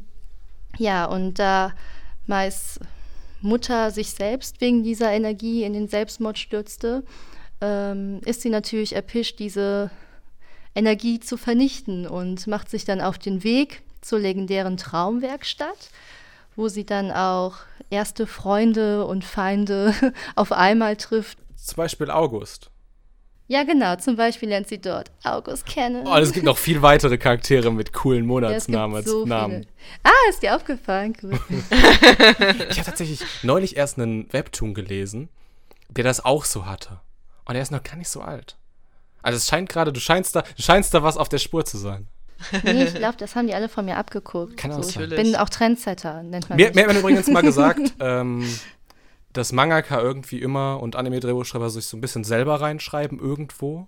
Also zumindest, also man macht das ja so, wenn man sich überlegt, so wie mache ich Dialoge, denkt man sich ja irgendwie so, wie könnte das in der Realität sein, dann ist immer auch was von einem selbst drin. Lass hören. Wo kommt deine private Biografie in diese Disziplin rein? Ja, also ich vernichte natürlich auch Energien. Ich Besonders Schokolade. besonders Schokolade, meine wichtigste Energieressource, die mache ich platt im Nu. Und ja, generell stütze ich mich natürlich auch immer in meinen Alltag in Abenteuer und ähm, Ich hatte jetzt einen Moment Angst, du würdest jetzt sagen, du stürzt dich ab, also Stockwerke runter. so nein, oh mein Gott. Dann, dann würde ich mit euch jetzt nicht diesen Podcast äh, aufnehmen. Na Gott sei Dank. Das, das, das sei hängt Dank. komplett von der Prämisse ab. Nee, aber Egal. ähm, was, was möchtest du von mir hören? Bisschen, äh, bisschen Dramatik, also Ja, so viel Drama gibt es da gar nicht. Obwohl mir gesagt wird, dass ähm, meine Hauptfigur mir ein bisschen ähnelt. Und das freut mich immer, weil über meine Hauptfigur wird oft gesagt, die ist süß, die ist intelligent, charmant. groß. Ah nee, groß. Groß. Darum ähm, nehme ich dieses Kompliment natürlich dankend an. Ne? Also das höre ich gerne. Wollen wir es ein bisschen einordnen? Das Werk? Äh, Ja, also Meisterwerk habe ich gehört. Das, das, Entschuldigung, wollen wir das meiste ein bisschen einordnen? Ist furchtbar, wenn man die Autorin dabei sitzen hat. Und das Werk Nee, ich finde das will. super. Ja, Rakami weiß auch schon gar nicht mehr, wie sie jetzt ihre, ihre ähm, maloziöse Kritik ihr jetzt entgegenschwappen lässt. Was? Äh, ich glaube, ich war das, die Sosan gesagt hat, dass man da so ein bisschen sie durchschimmert sieht. Daher, ähm, so, also ja, ich habe tatsächlich nur sehr, sehr viel Lob übrig für Green Garden und ähm, daher dachte ich jetzt, ich lasse euch erstmal ähm, quasi äh, so die 0,005 Prozent, die irgendwie vielleicht zu kritisieren wären, abhaken und danach darf ich dann schwafeln, wie schön ich es finde. Ich hätte erstmal so ein bisschen mit Einordnung angefangen. Äh, ich weiß noch, als diese, diese Steampunk-Uniformträger so reinkamen, so mit diesen florentinischen Ärztemasken. Jetzt kommt das Überinterpretieren, ne? Was haben wir noch? Wir haben diese Kindheitsobjekte mit diesen ganzen Charakteren, so mit diesen Stupsnasen. Und, so, jetzt kommt das Triforce, brauchen noch einen dritten Teil, wir haben diese kühle, lilane Farbpalette auf den Farbseiten. Die wahrscheinlich einfach nur da ist, weil Sosan die mag. Also, also Sosan, warum hast du dich dafür entschieden? Nein, Spaß. Ich, ich mag lila. Aber lila ist nicht meine Lieblingsfarbe. Ähm, ich habe keine Lieblingsfarbe. Das Pastell. wechselt auch ein bisschen so, ne? Ja. Was ich mega cool fand, ich glaube, das ist so, so ein bisschen so für mich die Stärke dieses Bandes. Äh, die, die Charaktere haben so total die Körperspannung. Also du siehst dann irgendwie so eine Körperhaltung an und das. Also ich habe mich beim, beim Lesen dazu, da, dabei erwischt, dass ich versucht habe, irgendwie so Körperhaltung nachzumachen. Das ist vielleicht jetzt ein bisschen peinlich, Mit dir stimmt aber ich komme mit klar. Ach, wie cool, weil daran übe ich mich immer. Also, hm, dass die Figuren so ein bisschen Körpersprache haben und ich meine, weil oft wird im Green Garden halt geredet, da wird halt nicht gekämpft, würde ich jetzt mal behaupten. Du, wie viele Muskeln du bewegst, wenn du einen Satz von dir gibst. Ist wirklich so, ohne Ja? Scheiß jetzt. Ah, okay. Ja. Und ähm, darum war mir das halt auch wichtig zu reproduzieren. Aber schön, dass es geklappt hat. Vielen Dank. ah, darf ich mal selbst was über mein Werk sagen? Nee. Hm, Hau was raus. ich persönlich ja Ich habe Nein gesagt. Nein, Spaß. Ist egal, Rakami hat Ja gesagt, das ist die richtige Antwort. Nein, also was ich halt gerne nochmal betonen möchte, ähm, so zu Visual von Green Garden, das wirkt ja jetzt am Anfang eher, oder vom Visual eher verträumt, mädchenhaft, also ich benutze sehr viel Rasterfolie und ähm, auch die, die Linien sind sehr fein, die Haare sind sehr ausgearbeitet, also dieses typische, ich sag mal in Anführungszeichen Shoujo, was man so kennt. Aber gleichzeitig ist die, der Inhalt der Geschichte sehr hm, ernst und vielleicht auch düster. Und ich finde, das ist eigentlich ein sehr spannender, Pro äh, wie nennt man das? Nicht Konflikt, Kontrast. Kontrast. Genau, Dankeschön. ähm, ein spannender Kontrast in Green Garden, vor allen Dingen halt, weil es ja auch ein bisschen um politische Themen geht und um sozialkritische Themen. Und das wollte ich nochmal betonen, dass mir das so wichtig ist zu sagen, weil viele denken halt, wenn sie das Cover sehen von Green Garden, ja, das ist so eine 0815 Shoujo-Liebe-Story. Und ich finde das auch nicht schlimm, dass die Leute das denken. Ich glaube, dadurch werden sie noch mal mehr überrascht, wenn sie den Manga lesen. Und vor allen Dingen für mich war das auch wichtig. Also ich zeichne das halt, weil ich diesen Stil liebe. Also ich, ich liebe dieses verträumte, mädchenhafte, sonst würde ich es ja nicht zeichnen. Aber ich denke nicht, dass ähm, nur weil etwas mädchenhaft oder verträumt ist, nicht auch eine ernsthafte Botschaft Du musst es nicht an der Nobel-Schule spielen. ja, nee, es, ist, muss deswegen nicht flach sein, weißt du? Also nur weil etwas übermäßig feminin ist, heißt es nicht, dass es nicht auch ernsthafte Botschaften enthalten kann. Und ich hoffe so, dass ich das dadurch den Leser auch ein bisschen näher bringen kann. Und ich habe tatsächlich auch viele Leute, die gesagt haben, ey, jo, ähm, eigentlich so vom Cover wäre jetzt ich jetzt nicht so die Zielgruppe gewesen, aber der Inhalt hat mich einfach so überzeugt, dass ja, bin cool damit. Ich finde es aber auch voll schön, dass es halt auch andersherum funktioniert. Dass es halt auch einfach, denke ich, bestimmt, also ich gucke ja auch immer mal, wer bei dir so Kommentare schreibt und was da dann so drin steht und so. Und dass es halt dann vielleicht auch gerade andersrum ist, so, dass du halt mit dem Stil, mit dem Cover vielleicht halt Leute dann abholst, die halt vielleicht eher andere Geschichten inhaltlich lesen würden, wo dann halt einfach der Stil zieht und die dann aber an Themen heranführst und so zum Nachdenken über ganz andere Sachen halt anregst, was, was sie vielleicht halt sonst nicht getan hätten. Und ich finde, das ist doch, also ich muss sagen, ich bewundere das total an Green Garden, weil das ist so das Nonplusultra, was ich mir für ein Auto vorstellen kann, dass du im Grunde halt die Leute catcht und denen dann was völlig Neues zu denken gibst und sie dabei aber halt auch nicht irgendwie ja alleine lässt, sondern Mai ist halt immer da und hilft dann auch weiter so. Das finde ich ist schön gelungen. Ich möchte mal anmerken, weshalb ich Rakami nicht aufgeschrieben zu sagen. Vielen Dank. Dankeschön, nee, wirklich, ich freue mich voll. Dann machen wir mal mit was weiter, was aufgeschrieben ist. äh, was ich super finde, also die Charaktere, die sind alle sehr dicht miteinander irgendwie verflechtet und die haben alle so, sehr schnell kann man erkennen, so wie sind die so drauf. Und da gibt es sehr, sehr viele Dynamiken irgendwie, dass einzelne Charaktere auf bestimmte Art miteinander agieren. Und dann kommt immer mal wieder so ein Charakter hinzu. Dann wird das ganze Geflecht so ein bisschen größer, so, dass es mich als Leser nicht überfordert. Ah, schön. Sag, sag Bescheid, äh, ne, wenn das dir hier zu, zu, zu peinlich wird. Nein, ich finde es total toll. Also ich, ich finde Lob super. Wir, Deu wir Deutschen, uns sagt man ja nach, wir können mit Lob nicht umgehen. Ich kann super mit Lob umgehen, gar kein Problem. Gar Auch kein mit, Problem. auch mit Eigenlob, ne? Ja, aber es ist halt schön, wenn ich das nicht übernehmen muss. schön, wenn ich mich mal nicht selbst loben muss. Ja, genau. Sarah, du wolltest gerade irgendwas sagen. Ja, ich wollte was auch sagen, sagen. wie toll das ist, Äh, ja, da, ich wollte halt gerade sagen so, ja, okay, okay, äh, Rakami hat sie die, die Sachen nicht aufgeschrieben. Das Problem ist, alles, was ich sagen kann, klingt auch wie aufgeschrieben. Kein Weil, Problem. also, ich bin ja schon länger Sosan-Fan, auch schon vor der Veröffentlichung. und ich hatte ja schon den selbstverlegten Manga und habe mir natürlich auch diesen Manga gekauft, ist ja klar. Und ähm, bei mir ist zum Beispiel auch so, ich liebe halt den Stil, also ich bin auch vom, Op vom optischen her bin ich ein Mädchen. ich mag das halt, wenn's wenn's rosa und lila und pastellig und gerastert und mit viel Bling Bling ist. Und ich finde es aber halt auch so toll, dass es halt der Inhalt jetzt gar nicht unbedingt auf, äh, ich bin jetzt hier total verliebt und keine Ahnung was aus ist, sondern halt, dass du wirklich was zu sagen hast und dass du dir halt auch so eine komplexe Geschichte ausgedacht hast. Also ich finde, das muss man auch einfach mal anmerken, dass diese ganze Story um diese Energiequelle und die Albträume und äh, wie sie die anderen Charaktere trifft, dass das ja alles eine Story ist, die du dir ausgedacht hast. Und ich denke jedes Mal, wenn ich das lese, denke ich immer so, wie hat sie sich das ausgedacht? wie kam sie da Hat drauf? mich auch eine Menge schlaflose Ich wollte gerade sagen, über sehr lange Zeit. du hattest Ja, auch Albträume, ja? Ja, wirklich. ja, nee, also ich finde das wirklich, ich finde das wirklich richtig cool.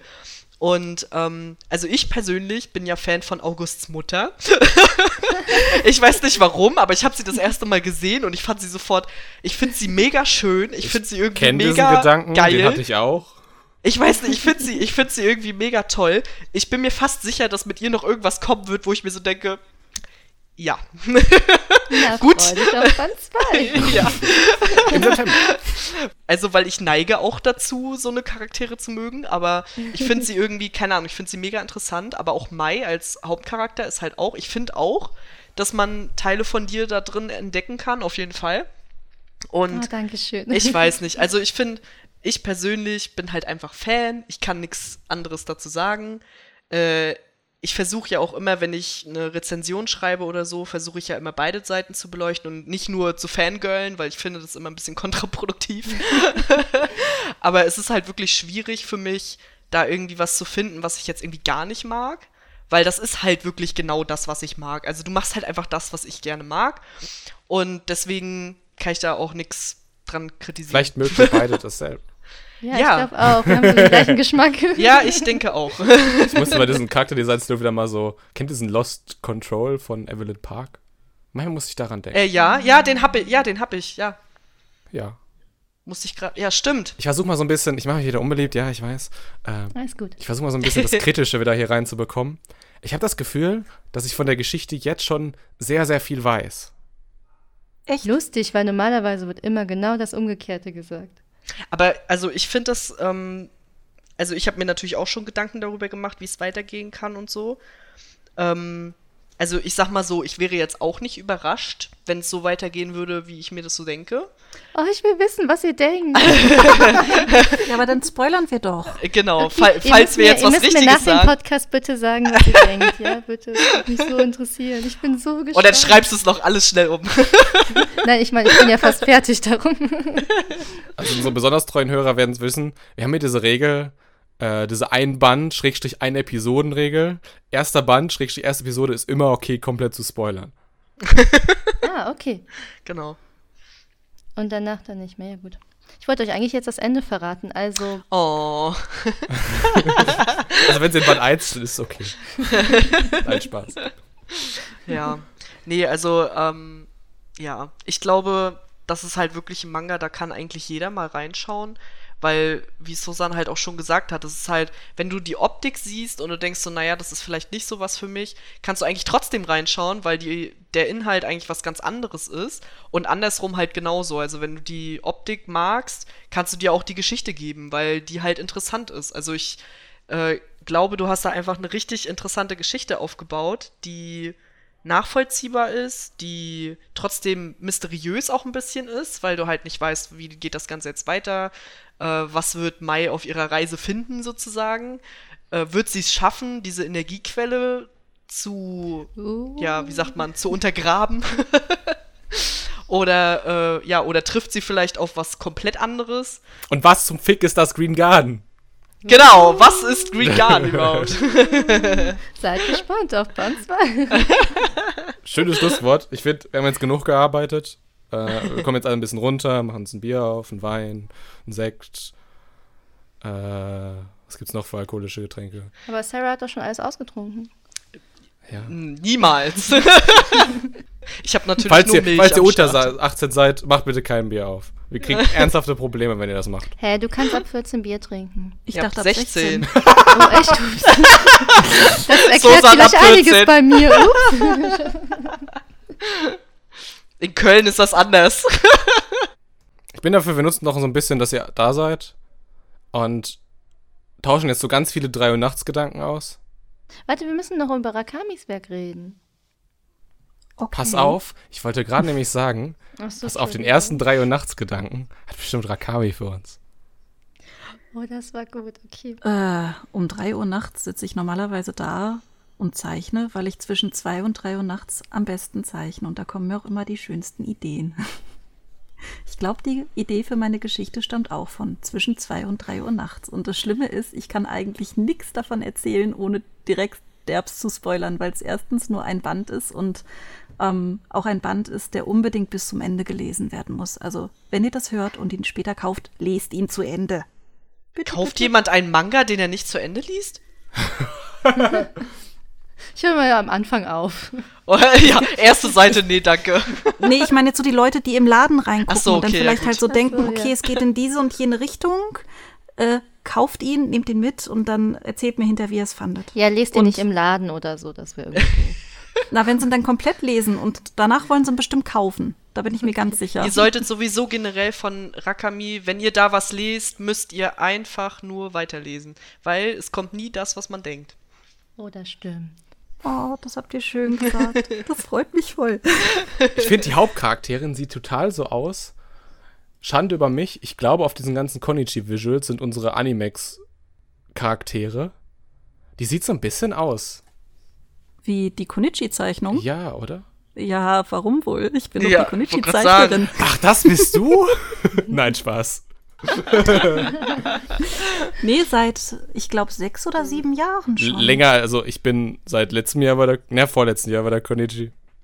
Also, ne, falls ihr wissen wollt, wer die Hosen anhat, es bin nicht ich. Das war uns klar. Ich war länger da. Ich bin jetzt so, so total investigativ. In welchem Zeitalter spielt der Manga?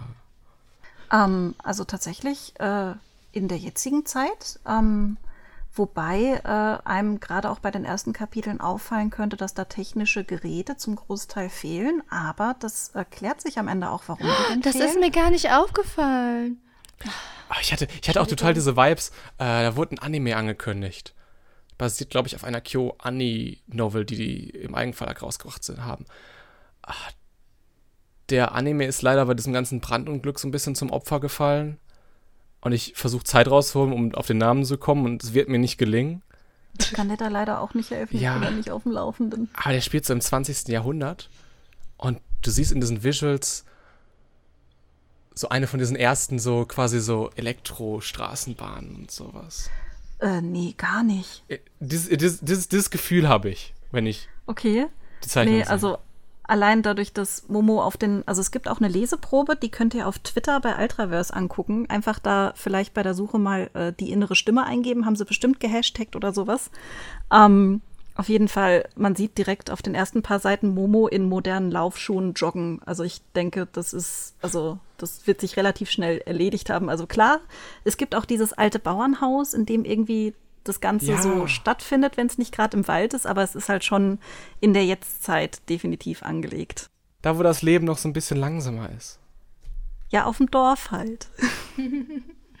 da, wo ich ja auch herkomme. Siehst du, eigentlich, eigentlich, eigentlich widersprechen wir Ja, uns doch aber gar nicht. 20. Jahrhundert. Ich habe nicht gesagt, dass es in dem Jahr spielt. Ich habe nur gesagt, dass es sich so anfühlt. Das, der, der, der Anime heißt übrigens 20th Century Electricity Catalog. Okay. Niju Seki Denki Mokuloku. Mhm. Eine historische Romanze. So. Aber, äh, die innere Stimme. Stimme. Äh, ja, die innere Stimme Briefe an Lil. Ähm, sie spielt äh, nicht im 20. Jahrhundert. Es gibt keine Straßenbahn. Hau Ähm, noch drauf.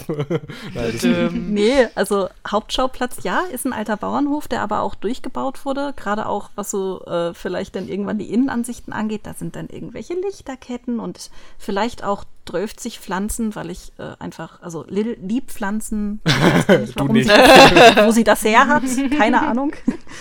ähm, und ein Großteil des Manga spielt halt auch äh, in, im Wald, auf einer Waldlichtung und das ist halt auch so Dreh- und Angelpunkt und ich äh, verfluche meine Vergangenheit sich ein bisschen dafür, weil ihr wisst gar nicht, wie viel Blätter so ein Ollerwald hat und dass Bäume halt auch immer irgendwie im Rudel auftauchen. Das ist echt voll schlimm. nee, aber es macht andererseits auch total Spaß und ähm, ja, äh, wie gesagt, also ich kann viel über die Welt reden, ich kann auch äh, über Lil und Momo reden, aber über die Handlung, also Susan hat mir verboten zu spoilern und deswegen darf ich leider nicht spoilern. ich glaube, es ist auch schwierig, so diese Einbahnregel hier anzunehmen. ja, das denke ich auch. Ähm, nee, also es gibt halt die, äh, also Lil und Momo sind definitiv äh, Hauptcharaktere. Dann gibt es auch noch den Kai, der von äh, Momo liebevoll Keimchen genannt wird. Eventuell, weil er eine leichte Keimphobie hat. Ich habe da sowas gehört. Und ähm, also im ersten Kapitel wird man dann auch feststellen, dass äh, Lil also Kai ist total verschossen in Lil, so Liebe auf den ersten Blick. Momo kann das irgendwie nicht so ganz nachvollziehen, aber dadurch, dass sie mit Kai richtig gut befreundet ist, lässt sie sich dann so bequatschen und da irgendwie mit reinziehen von wegen, ja, und ich möchte wissen, was sie gern mag. Du bist doch ihre Zimmernachbarin. Guck doch mal nach, was sie so gern mag. Und Momo ist halt erst gar nicht davon begeistert, weil es halt erst irgendwie, ähm, ja, weil sie halt irgendwie nicht so der Freund von so quasi hintenrum Sachen ist, sondern sie ist halt in der Meinung, ey, wenn du wissen willst, was ihr gefällt, dann frag halt. Aber das kann Kai natürlich nicht. Ähm, auf jeden Fall findet Momo dann am Ende des ersten Kapitels heraus und ich denke, das ist okay von wegen erstes Kapitel, erster Band, Spoiler so. Ist in Ordnung. Auf jeden Fall bekommt Lil geheimnisvolle Briefe. Und sie betitelt den Briefschreiber als ihren Freund. Und das ist natürlich höchstgradig tragisch für Kai. Und No. ja, Momo weiß halt auch nicht so recht, so ist ein bisschen weird, wenn man irgendwie gerade in der heutigen Zeit halt ist. So, warum bekommt die eigentlich Briefe und wo kommen die eigentlich her und warum sind die dreckig und warum haben die keinen, also keinen Absender und was ist da eigentlich los? 20. Jahrhundert, ich sag's ja. Tja, Es kommen keine Kutschen vor. warum hat Lil eine Feder an ihrem Ohr? Das äh, erfährt man in dem Kapitel, das ich äh, vor zwei Tagen abgegeben habe. Sehr gut. Ähm, wenn ich vielleicht noch mal was sagen dürfte. Darfst nicht spoilern, ne? das ist deine eigene Regel. Nein, nein, nein, ich will, ich will auch gar nichts inhaltlich sagen, weil ich, ich kenne den Manga nicht weiter, als dass jeder andere kennt, der die Leseprobe auf Twitter gelesen hat von Die innere Stimme. Was ich aber sagen wollte, ich finde, also ich muss einfach mal Rakami unbedingt loben, weil ah, sie lobt sich selbst viel zu wenig. Bisschen mehr Eigenlob, wenn ich bitten dürfte. Ich lobe aber lieber dich. Ja, das finde ich auch gut, aber du darfst. ich ich finde beides in Ordnung. ähm, ich finde einfach so, also erstmal dein Zeichenstil ist. Ich finde, also man erkennt immer, wenn du etwas gezeichnet hast, also bevor ich wusste, dass du die Konichi-Zeichnung gemacht hast, äh, also bevor du mir das gesagt hast, wusste ich, dass du sie gemacht hast, weil du wirklich einen sehr einzigartigen Zeichenstil hast, der so voller Dynamik und Lebendigkeit strotzt, wie ich das irgendwie selten gesehen habe. Also wirklich, die Figuren können einfach nur stehen und du hast das Gefühl, alles bewegt sich in dieser Welt. Alles ist irgendwie am Leben und sprießt und äh, also diese Dynamik, die fasziniert mich so unglaublich. Das, das schaffst du durch deine Figuren, durch deine Hintergründe, durch dein total spannendes, leichtes, fluffiges Paneling. Und deine Geschichten sind, also ich weiß nicht, erstmal deine Figuren in diesen Geschichten sind so tiefgründig und ich persönlich, ich weiß nicht, ich kann mich so gut in diese Figuren hineinversetzen und finde die alle so einfühlsam und ich weiß nicht, du schaffst es irgendwie so gut, diese Gefühlswelt dieser Figuren darzustellen, dass mich das bis jetzt immer sehr gepackt hat. Also mit deiner Geschichte zum Beispiel Zuckerwasser oder immer Freitags fand ich auch total großartig. Weil mich das auf so einer tief emotionalen Ebene mitgenommen hat. Wisst ihr, was ich meine? So, Ja, auf jeden Fall. Dankeschön. Und ich glaube, ich werde mir die, diese Stelle vom Podcast wahrscheinlich nochmal anhören, weil. No. Gerade- ja, ich Dabei könnte ich so viel mehr sagen. hochroter Kopf. nee, aber Dankeschön. Ich wollte gerade sagen, Susan, bring gar Kamin nicht zum Wein.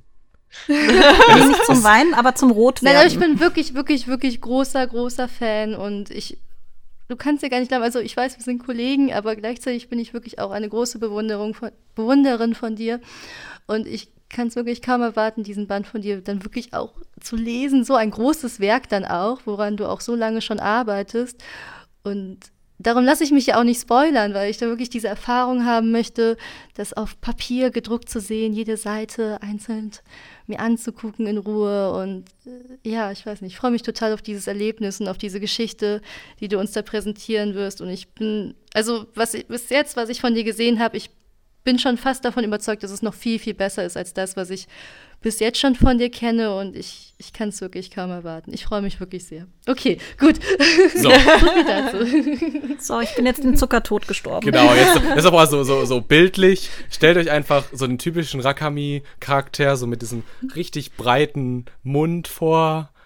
Und dieses Grinsen steht dir jetzt gerade ins Gesicht geschrieben. No. Ja. In etwa. So.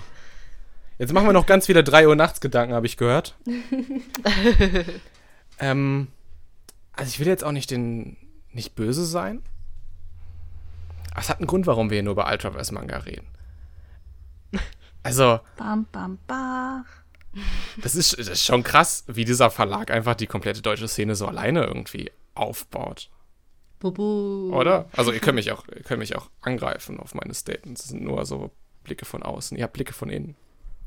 Ja, was das angeht, also es ist schon auffallend, dass irgendwie besonders viele deutsche Eigenproduktionen halt gerade bei Ultraverse rauskommen, muss man sagen. Dieser, dieser Joachim Quast hat so eine Liebe für deutsche Manga. Das ist, äh.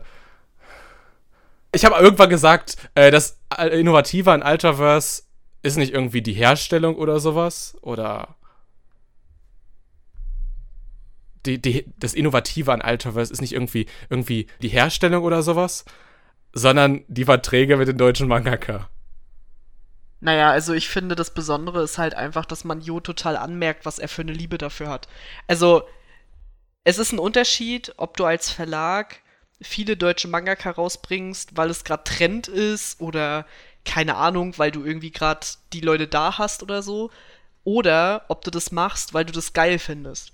Und also ich kann nur von meinem Eindruck sprechen und ich glaube, was wir auf der Quarkett halt alles gehört haben äh, Anfang des Jahres von Jo, also das war so schön, halt wie er gesagt hat, äh, wie er so, wie toll er all seine Autoren findet und wie toll er das, Das findet, dass er, da, ja, genau, euch zum Beispiel, wie toll er das findet, dass ihr alle da seid und äh, dass er mit euch zusammenarbeiten kann und so. Und der hat da wirklich ein richtig großes Herz für. Und das merkt man halt auch einfach. Und das merkt man ja auch in der Auswahl, weil, also, ich weiß nicht, wie es anderen Leuten geht, ich kann halt nur von mir selbst sprechen, aber als ich da war und als ich dann gesehen oder gehört oder was auch immer hab, wer halt jetzt alles im Programm ist, halt ihr beide, die beiden Zabo-Geschwister, da habe ich mir halt auch nur gedacht, er hat sich halt wirklich genau die Leute rausgepickt, die halt wirklich richtig gut sind und die ich persönlich auch total gerne mag, einfach. Also, wir haben da anscheinend auch einen ähnlichen Geschmack, so wie es aussieht. Was ganz gut ist. Geschmack für Qualität, niemals Genau. schlechter Geschmack. genau so ist Willst es. du nicht auch einen Verlag gründen? Nee, das, das überlasse ich mal ihm, der hat da mehr Erfahrung. Das, das fand ich so krass irgendwie, als vor zwei, drei Wochen die ihr Herbstprogramm veröffentlicht haben. Und dann lese ich so. Und das war für mich die, die größte Neuigkeit, für euch wahrscheinlich alle auch. Äh, als dann so hieß, Scarecrow, mindestens zehn Bände. Und ich dachte mir so, Nein, mindestens sechs Bände. habe ich das falsch gelesen? Ja, stimmt, Ja. hast recht, mindestens sechs Bände. Gut, dass du da bist. Ich habe die Infos. Vielleicht bei den nächsten Projekten sind es sogar mindestens zehn Bände. Ja, mindestens heißt ja nicht. wenn ich, wenn ich an die Anfangszeiten so von diesem ganzen deutschen Manga zurückdenke, also irgendwie, du warst damals, glaube ich, froh, wenn du so einen Carlsen Chibi irgendwie deine 30 Seiten hattest oder sowas. Das 52 waren's. Es ist so super, dass ihr, dass ihr da seid, um mich zu korrigieren. Entschuldigung, dass ich da den Klugscheißer rauslasse. Nein, ist voll gut. Mein ähm, Mann hat halt auch, also ich weiß es so genau, weil er hat halt damals die 52 Seiten füllen dürfen. Aber sag mir den Namen, ich habe den bestimmt im Schrank. Ah ja. Oh, warte. Wenn du den jetzt hast. äh, ja, also äh, Shoutout, Papaya kann man lesen. Kann man jetzt auch, äh, ich glaube, noch online digital kaufen. Keine Ahnung. Ähm, ansonsten gibt es die immer auch mal in Grabbelkisten. Äh, ich mag ihn. Ich muss dich enttäuschen. Was? Du hast den nicht? Ich habe die nur so Oh bis irgendwie zur zweiten oder dritten Generation. Ja, ich glaube, das war die dritte. Dann habe ich sie nur bis zur zweiten Generation.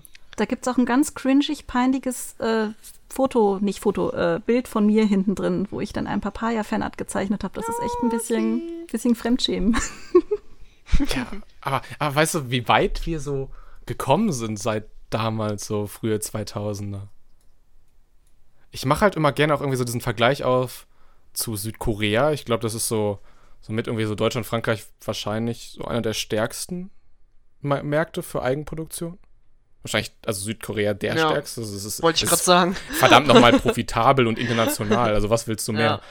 Und du siehst so diese ganzen südkoreanischen Manga, Webtoons, äh, die sind alle so, so endlos Scroll und mh, vor ein paar Jahren hätte ich das nicht gesagt über die deutschen Manga. Die sind mittlerweile echt auf einem richtig krassen künstlerischen Niveau, wo du dich richtig tief reindenken kannst. Und das, das ist das, was mir so bei Korea fehlt. Da hast du bei Kore in Korea halt so diese komplette Infrastruktur und das Commitment. Also die Dinger sind halt teilweise irgendwie 60, 80, 100 Kapitel lang. Und das, das wäre so mein Traum, dass du so das irgendwie noch nach Deutschland bekommst. Und deswegen, deswegen kauft Green Garden und Ich finde tatsächlich, was ihr gerade noch eben meintet mit ähm, Joachim Kaps, der diese Liebe zu Manga hat. Also ich finde zwei Sachen eigentlich, will ich sagen. Ich habe mir jetzt so viel aufgespart. Und zwar, der erste Punkt ist eigentlich, mh, ich finde, es ist nicht nur die Liebe ähm, zu den deutschen Zeichnern, die, die, die, der, die der Jo hat, sondern gleichzeitig auch die Liebe zur Szene. Weil ich finde, man muss es halt so betrachten. Ähm, Manga ist ja eigentlich immer noch ein Nischenprodukt in Deutschland. Also es ist nicht so etabliert, wie das irgendwie in Japan oder Südkorea ist. Das müssen, da müssen wir uns ja nichts vormachen.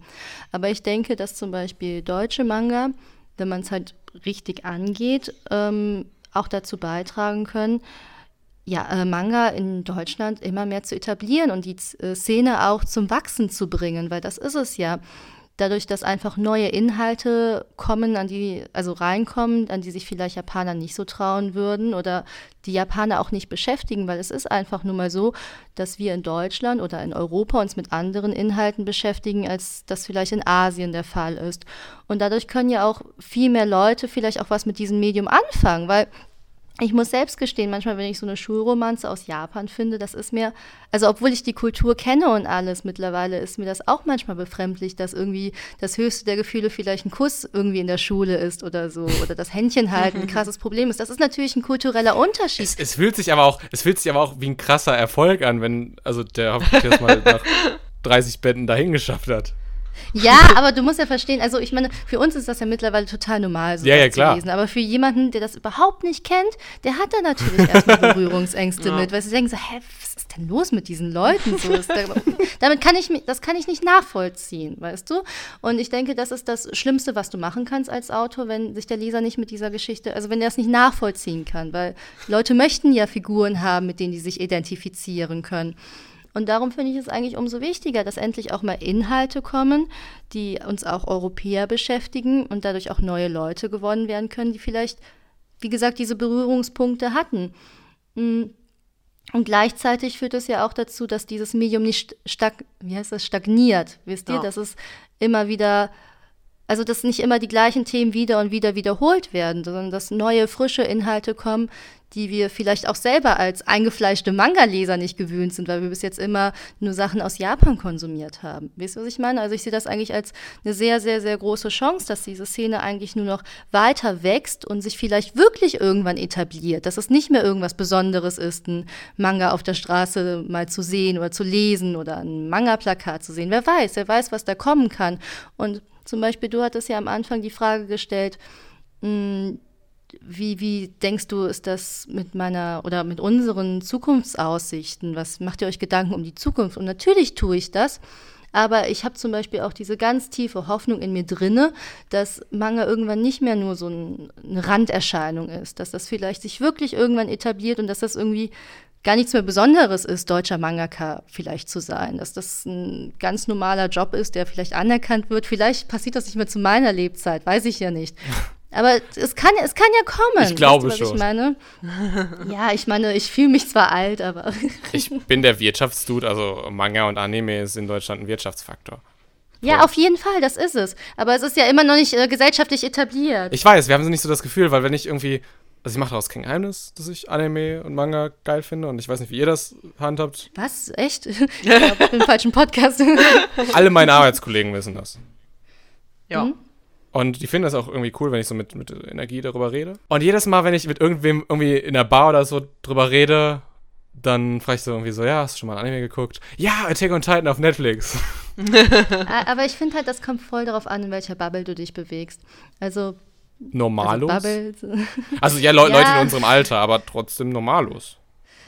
Ja, also zum Beispiel bei mir war es schon so, dass ich zum Beispiel im Studium äh, gemerkt habe, wie gesagt, ich habe ja ein künstlerisch-kreatives Studium gemacht, dass zum Beispiel Manga ein ganz großes No-Go war. Das war In Düsseldorf? Manga. Ja, und das ist ja, das ist ja eigentlich ganz normal. Und äh, ich habe mir ja auch irgendwie erkämpft mit Green Garden, das war ja gleichzeitig auch meine Bachelorarbeit für mein Studium. Mm, Die ersten paar Kapitel, aber bis ich überhaupt einen Professor gefunden habe, der das Projekt unterstützt, ich sag dir, das war ein Kampf, weil das einfach nicht, äh, das wird halt nicht als Kunst verstanden, das wird halt nicht als etwas Eigenes, Kreatives gesehen, was total bescheuert ist, weil es war auch total in Ordnung, einen Comic zu machen bei uns in der Hochschule. Wow. Ja. Also ich will jetzt überhaupt nicht die Hochschule bashen, aber ähm, Auf gar keinen Fall, ich habe da auch gearbeitet. Ja, also es ist eine tolle Hochschule. so ist Es ist wirklich eine großartige Hochschule. Ich sch- schieb schon die ganze Zeit von Stuttgart Leute nach Düsseldorf. Das mache ich wirklich. Nein, ich bin auch total froh um meine Zeit da und habe da auch wirklich viel gelernt. Aber ich habe halt gemerkt, dass es da immer noch einfach diesen Blick gab, dass irgendwie Manga nicht so toll ist. Wobei man aber sagen muss, also ich kann von einer anderen Ecke in Deutschland ganz, also nicht, dass mir gesagt wurde, es ist peinlich, aber das halt, also mir wurde bei meiner ersten Mappe, in der ich halt gewagt habe, zwei Manga-Illustrationen drin zu haben, bei meiner Bewerbung wurde mir halt gesagt, so wirst du hier nicht, nicht landen an dieser Kunsthochschule. Und das war dann auch der Punkt, wo ich gesagt habe, okay, hm, vielleicht äh, halte ich das jetzt geheim. Und tatsächlich Oh war in no. meinem Jahrgang äh, eine Cosplayerin, die ist halt sehr offen damit umgegangen. Und ähm, das war schon teilweise nicht so schön, was die dann da erfahren musste, weil halt grundsätzlich nicht ernst genommen wurde, was sie da gemacht hat, wo ich auch sagen muss, Shit, ja. Und jetzt, ich bin halt auch erst gegen, also nachdem ich dann schon quasi an meiner Kunsthochschule etabliert war, ich ein paar Abschlüsse gemacht hatte und dann halt irgendwie klar war, so, okay, ähm, was die Macht hat, Hand und Fuß, erst dann hatte ich den Mut zu sagen, ähm, im Übrigen, äh, ich bin Mangaka, ich verdiene damit das Geld, was ich wiederum hier in meine Projekte stecke. Hm. Und das war dann, also, mein Professor war überrascht. Ich glaube, die, die Wissenschaft ist auch einfach so ein paar Jahre immer hinterher. Das war sie schon immer. Ja, auf also wenn jeden ich, Fall. wenn ich überlege, es gibt äh, immer sehr progressive Leute. Ich weiß nicht, ihr könnt es ja mal schreiben so, liebe Hörer, äh, ob ihr solch, euch solche Geschichten überhaupt interessieren. Ähm, ich weiß noch, ich kannte über meinen Chef an der Hochschule Düsseldorf den Studiengangsleiter vom Studiengang Bachelor of Arts äh, Retail Design, der Dr., äh, Professor Dr. Rainer Zimmermann. Ich kam in sein Büro rein und sehe überall an den Wänden äh, japanische Wanddekoration. Ich spreche ihn natürlich drauf an. Und ich werde diesen Satz nicht vergessen. Dann meinte er halt so: Ja, die Japaner sind einfach im Design zehn Jahre voraus. also, es gibt diese Leute. Und das sind Ja. meistens die Leute, mit denen ich mich am besten verstehe, weil sie halt ein bisschen progressiver sind.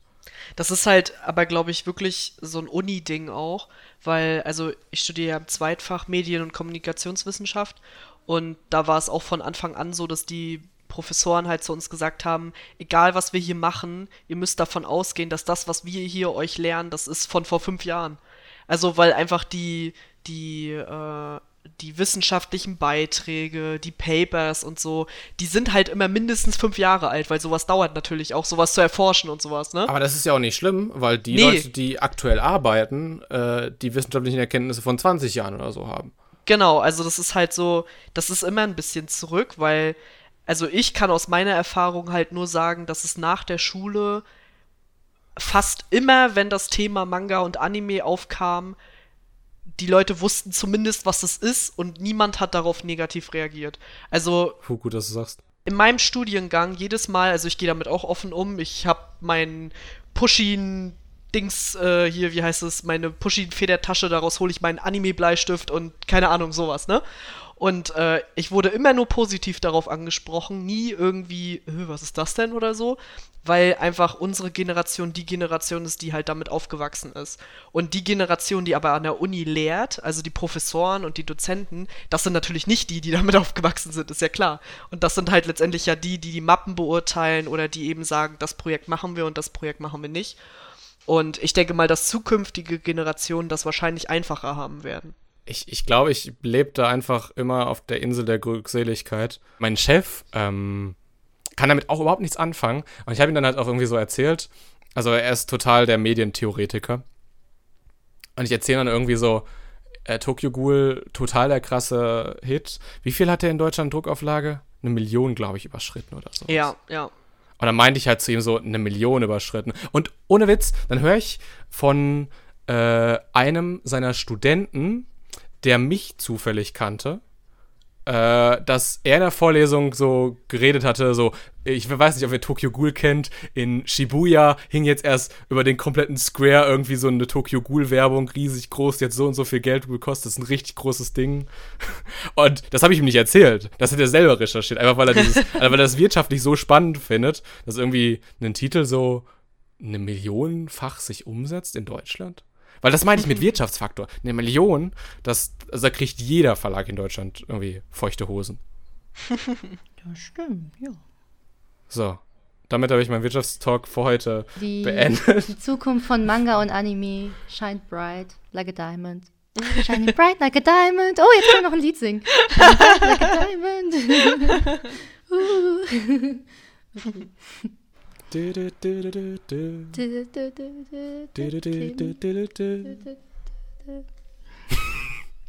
Also, vielen Dank, dass ihr Wunderbar. dieser Vorlesung heute beigewohnt hattet. Äh, die Dozenten ihrer Wahl waren, ich fange einfach mal im Overlay rechts von mir an, Speck Olga Server. Danke, dass du da warst. Ja, gerne, immer wieder gerne.